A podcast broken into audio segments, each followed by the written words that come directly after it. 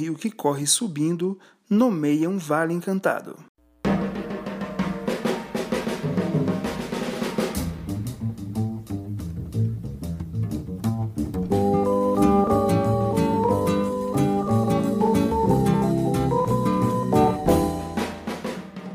Olá, seja bem-vinda, seja bem-vindo ao primeiro episódio do Sertão Pod, o nosso verbete semanal, levando a seus ouvidos toda a diversidade da cultura pajeuzeira e tudo que a ela se conecta. Eu sou Lual Ferreira e falo da mais alta cidade pernambucana, Triunfo, no alto sertão do Pajeú, a 1.260 metros acima do nível do mar. E para abrir com chave de ouro, a nossa palavra de estreia é Pajeú, o que nos leva diretamente ao Vale do Pajeú, terra encantada onde poeta é pronome de tratamento.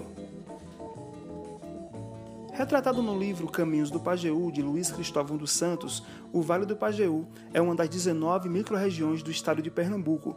Mas cá para nós, esse micro é apenas uma formalidade geográfica, né? Porque o Vale do Pajeú é um gigante, guardião de uma diversidade cultural sem pareia, como a gente costuma falar por essas bandas.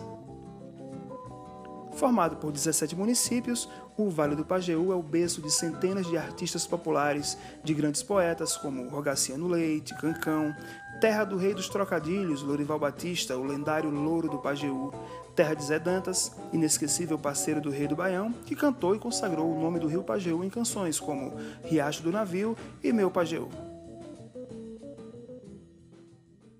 Já faz um ano e tanto que eu deixei meu Pajeú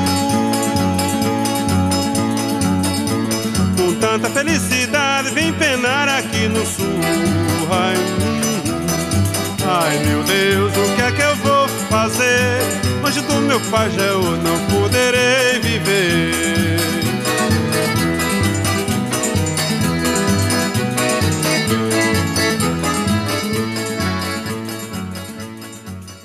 São Paulo tem muito ouro, corre pratas pelo chão. O nome Pajeú deriva do tupi antigo e quer dizer Rio do Pajé.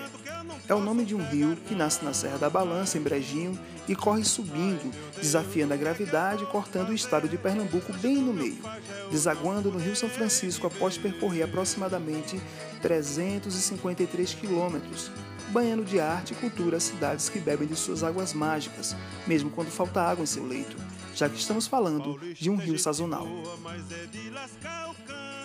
Pajeú é também o nome de uma planta comumente conhecida por pau-formiga, árvore que floresce no mês de junho no sertão da Bahia, estado nordestino que foi cenário da Guerra de Canudos no finalzinho do século XIX e tornou famoso outro Pajeú. Esse, um dos líderes guerrilheiros da comunidade mística de Antônio Conselheiro, descrito por Euclides da Cunha como tendo bravura inexcedível e ferocidade rara. Cabra Valente, que também é destaque no livro A Guerra do Fim do Mundo, do escritor peruano Mário Vargas Llosa, Nobel de Literatura de 2010. E por falar em literatura, Guimarães Rosa descreve no romance Grande Sertão Veredas um certo Luiz Pajeú, com faca punhal do mesmo nome, e ele sendo do sertão do mesmo nome, das comarcas de Pernambuco.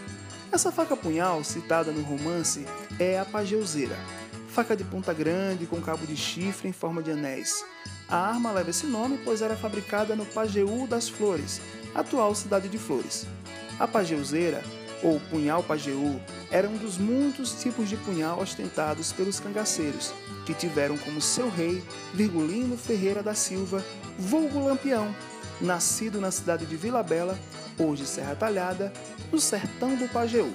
Mas isso é assunto para outro episódio.